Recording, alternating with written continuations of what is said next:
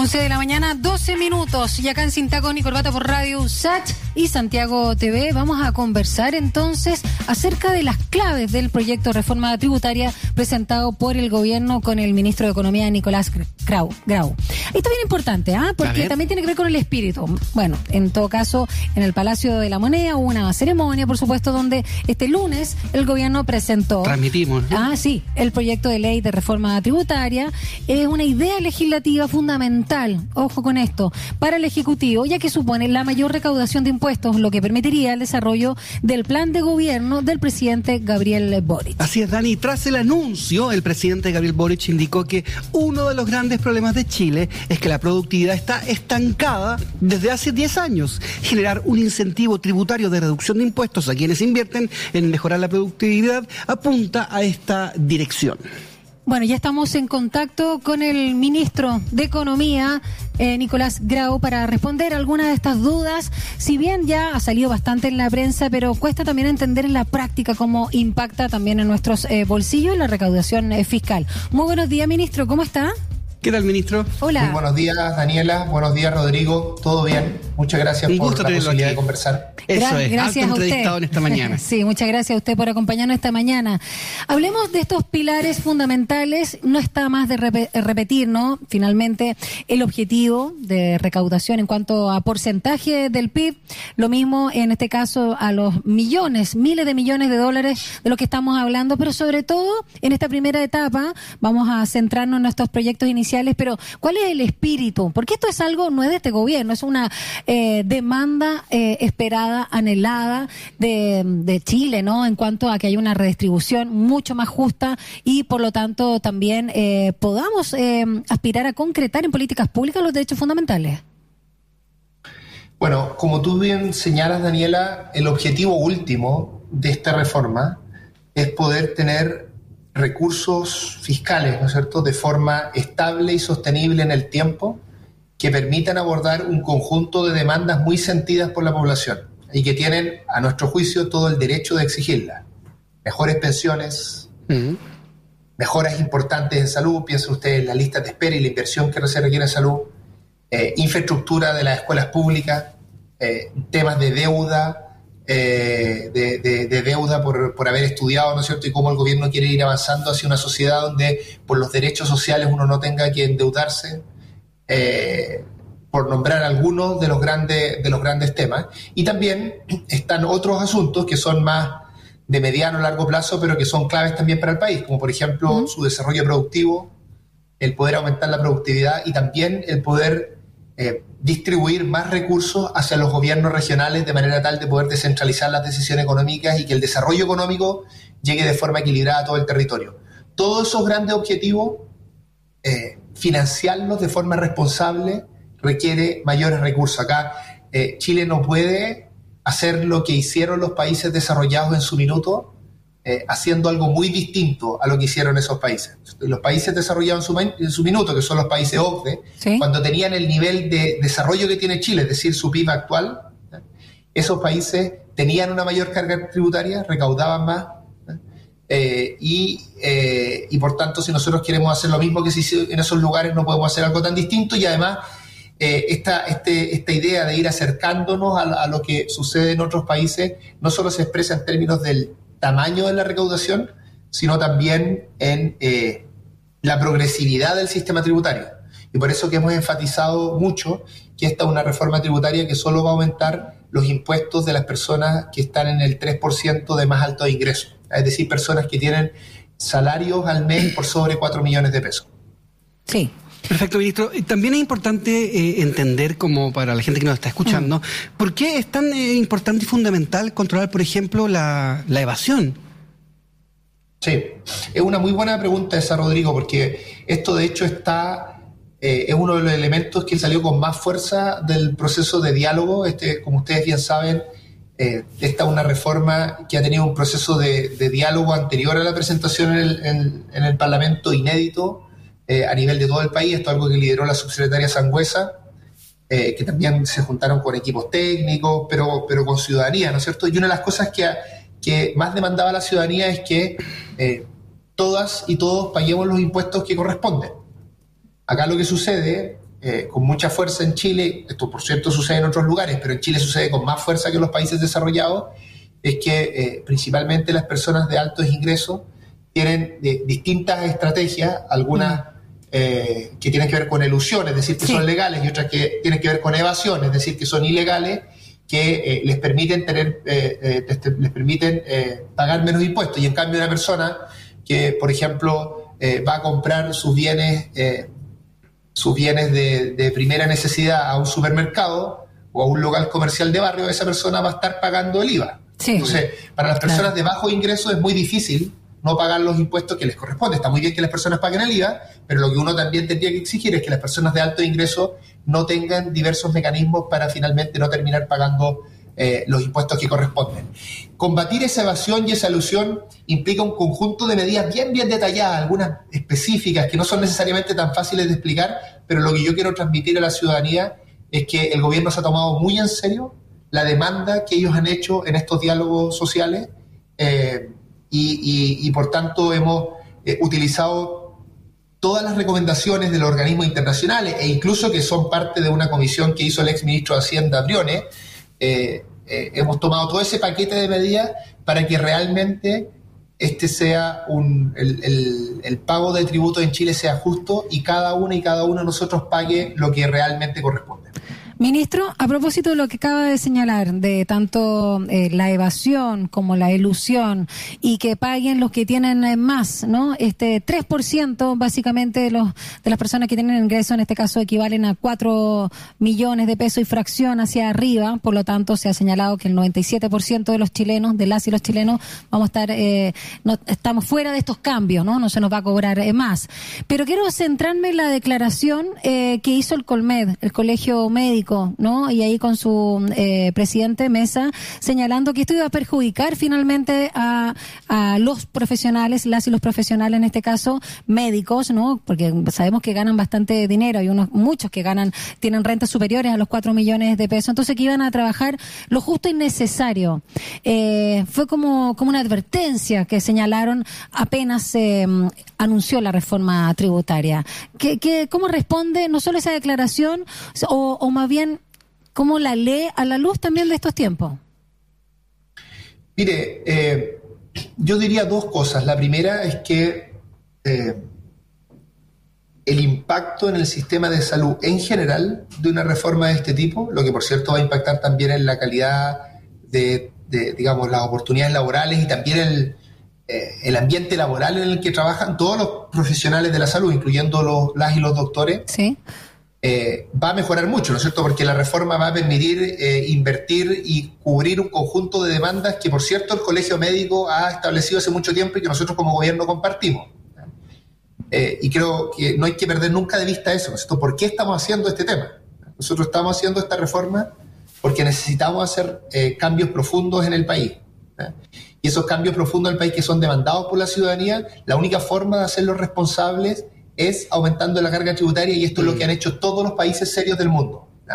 Ahora, yendo a la pregunta en específica, una vez que uno acuerda como país que necesitamos un contrato social que recaude más recursos para poder responder a estas demandas muy sentidas de la población, la pregunta del millón acá es de dónde salen esos recursos. Claro.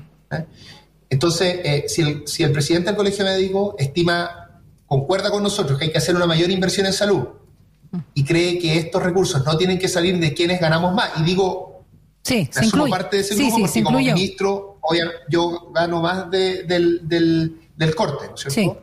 Y tengo un salario que puede ser probablemente parecido al de algunos, al de algunos médicos que ganan harto, porque la mayoría de los médicos probablemente ganan menos de lo que gana un Sí, pero entre los turnos y las horas extras hay muchos que ganan por sobre cuatro Yo la verdad desconozco, yo desconozco el valor exacto de, que ellos ganan, pero probablemente eh, muchos de ellos y de ellas efectivamente vayan a tener que pagar más impuestos. Pero la pregunta que yo haría es, ¿cuál es la propuesta alternativa de dónde sacar estos recursos? si no los sacamos del 3% de más alto ingresos, ¿qué es lo que propone? ¿Sacarlos del IVA?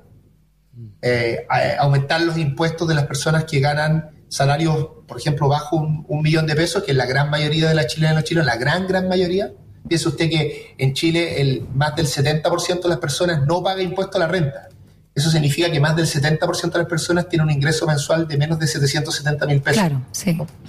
Entonces, yo la invitación muy fraterna que haría al, colegio médico desde la posición eh, de privilegio en la que yo estoy y en la que el grueso de los y las doctores y las doctoras están, es hacernos esa pregunta. Si no salen de estas personas de más alto ingreso, ¿de dónde, ¿de dónde tendría que salir de ellos? Porque asumo que todos y todas compartimos que los recursos se necesitan para hacer esta, estas transformaciones. No significa esto, quiero ser muy responsable en, este asunto como ministro de Economía, no significa que, que eh, la reforma tributaria es lo único que tengamos que hacer. El mm. país también tiene que hacer reformas importantes que aumenten su productividad. Y por eso que esta reforma tributaria incluye incentivos muy cuantiosos para que las empresas puedan hacer un mayor esfuerzo en términos de innovación y productividad. Eh, lo que nosotros estamos diciendo allí es que las grandes empresas que, tienen un impuesto de primera categoría, es decir, el impuesto a la utilidad de las empresas de 27%, ese impuesto puede bajar a 25% en la medida que esos dos puntos porcentuales de diferencia se gasten en distintos eh, ítems que van a eh, terminar impactando de forma positiva la productividad de, esa, empresa en el futuro y de esa, de esa manera en los salarios, en fin. Entonces, en el fondo, quiero ser bien claro, si una empresa no estaba haciendo esta inversión en productividad y en innovación, ¿Mm? y la hace a propósito de esta reforma. Y esa, esa, es, esa nueva inversión es por esos dos puntos de, eh, eh, ¿Mm? porcentuales. En el fondo, la inversión en productividad va a ser gratis para la empresa.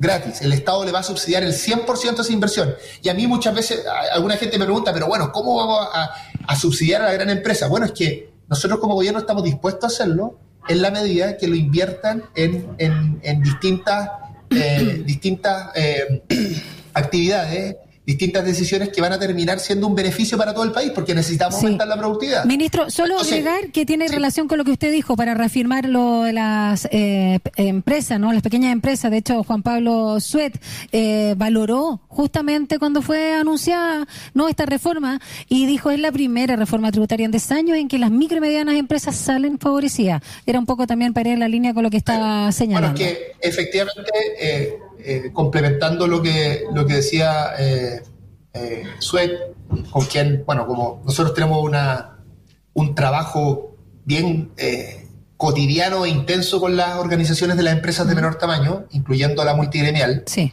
Así que hemos conversado harto de estos temas y otros. yo diría dos cosas respecto a las empresas de menor tamaño. La primera es que esta es una reforma tributaria que bastante propime, por dos razones. Primero, porque mantiene todos los beneficios importantes que ya tienen. Eso no lo altera, o sea, no hay ninguna empresa de menor tamaño a la que se le va a subir los impuestos, básicamente. Y además genera otras eh, ventajas que antes no existían y que a, nuestro juicio como gobierno son importantes para promover justamente su, desarrollo. Déjeme dar dos ejemplos bien, bien concretos, que son, que son dos ejemplos muy demandados históricamente por las empresas de menor tamaño. El primero es que se les da una reducción del IVA a las empresas eh, de menor tamaño que, están, que son nuevas, ¿no es cierto?, por un periodo de un año. ¿Y cómo funciona esta reducción? Los primeros tres meses pagan cero IVA, los segundos tres meses pagan el 50% del IVA que le corresponde y los siguientes seis meses que completan el año pagan el 25, o sea, pagan el 75% del IVA que le corresponde, es decir, hay un subsidio por el 25%. Esto, esto tiene, a nuestro juicio, dos virtudes. Una es que es un apoyo bien concreto, bien, bien importante para las empresas de menor tamaño que están surgiendo, y al mismo tiempo también es un incentivo a la formalización. Claro. Porque hace menos costoso el proceso de formalización inicial y que es muy importante porque las economías necesitan que las y los trabajadores tengan contratos formales y que también las empresas estén, eh, estén tributando por primera categoría, estén en el fondo, eh, sean empresas formales. Y lo segundo es que Existe una ley actual que promueve la, la, inversión de las empresas en I+.D., en investigación y desarrollo, que es lo que permite finalmente aumentar la productividad futuro, pero es una ley que deja fuera a las empresas de menor tamaño. Y nosotros la estamos metiendo a las empresas de menor tamaño y además le estamos diciendo, mire, eh, si usted invierte en, investigación y desarrollo y, y, definir una perspectiva bien amplia. Eh, si usted invierte en investigación y desarrollo y ese año en particular no tiene utilidades y por lo tanto no tiene desde dónde descontar esa, eh, esos, eh, esos tributos,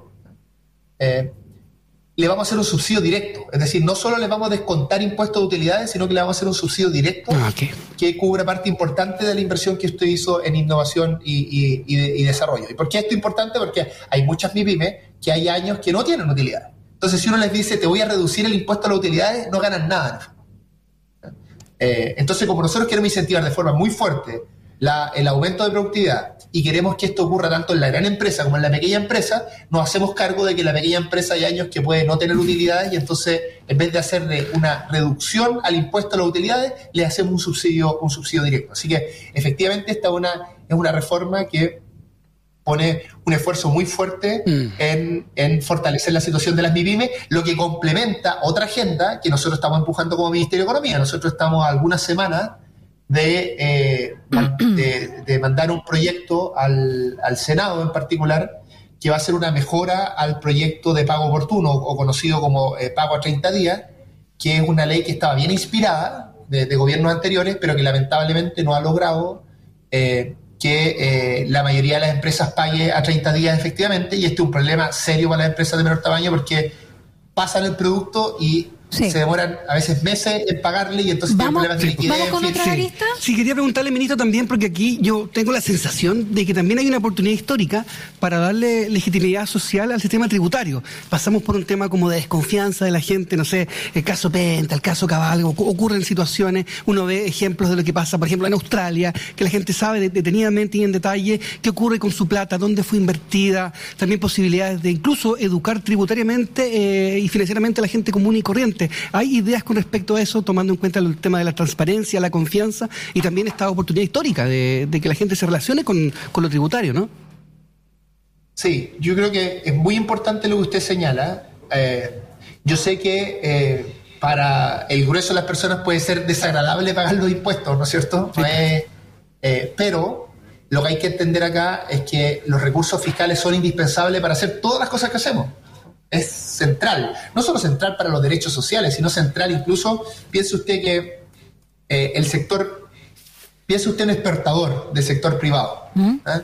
que quiere exportar su fruta al extranjero. ¿ah? Ese exportador necesita que existan buenos puertos, necesita que existan buenas carreteras, necesita que exista un servicio de aduana que funcione bien. necesita, o sea, la infraestructura pública no es solo importante para eh, para las personas de más bajo ingreso o de ingresos medios. ¿eh? La, recaudación tributaria es importante para todo el país. Claro, y también su, Creo que Es importante, porque a veces, a veces solo se piensa, se mira eh, la acción del Estado como si fuese, eh, como si fuese acotada a la política social, que por cierto es importante. Pero mm. no es así. Es muy importante también en la dimensión. Brevemente. En la dimensión eh, mm. sí. Ministro. Eh, es importante también para la seguridad, en fin. Ahora, lo que usted decía, yo lo comparto. De hecho, esto es una reforma que tiene un conjunto de medidas pro transparencia y además pro simplicidad del sistema tributario. El, cálculo que presentaba el, mm. ministro de Hacienda cuando se presentó esta reforma el viernes pasado es que íbamos a pasar, íbamos a, a disminuir algo así como 10 días, perdón, 10 horas promedio lo que uno necesitaba de gastar en preparar su, eh, todo su ejercicio tributario, ¿no es cierto?, por producto de esta simplificación. Entonces, eh, también el gobierno está haciendo un esfuerzo muy importante para que sea, para que sea más transparente, menos burocracia y más simpleza para que todo valoremos el sistema tributario en línea con lo que usted decía, Rodrigo. En el fondo, que esto tributario que parece como un monstruo que no entiendo, es algo cercano que va a ayudar al desarrollo del país, a la, infraestructura y también como al comerciante y a todos. Los tributos. Eh, brevemente, ministro, a propósito de lo que señalaba mi compañero, ¿no? En relación a lo que se espera en, eh, el debate legislativo, ¿no? Por también eh, el temor que causan ciertos sectores, de hecho, este mismo 3% de la población chilena, los más ricos. No, no andamos en el, en el impuesto a los más ricos la riqueza, pero hablemos un poquito de, lo que siente brevemente. Es que si va a ser muy largo, muy intenso, a propósito también de del temor que hay en ciertos sectores, no solo en la derecha. Mire, lo primero que yo diría, esto lo resaltó el presidente, ¿Mm? el ministro Marcel, y también lo, lo he resaltado a modo personal, es que esta no es una reforma contra alguien. Sí, recuerdo esas palabras. Esta es una, es una reforma a favor de eh, poder tener un mejor desarrollo como país, más equilibrado, y que a futuro incluso, esto no, no es parte de esta reforma de ahora, de, esta parte de la reforma, pero va a incluir también ciertos tributos que se llaman correctivos que tienen que ver con avanzar de forma más rápida en abordar el problema de la crisis climática.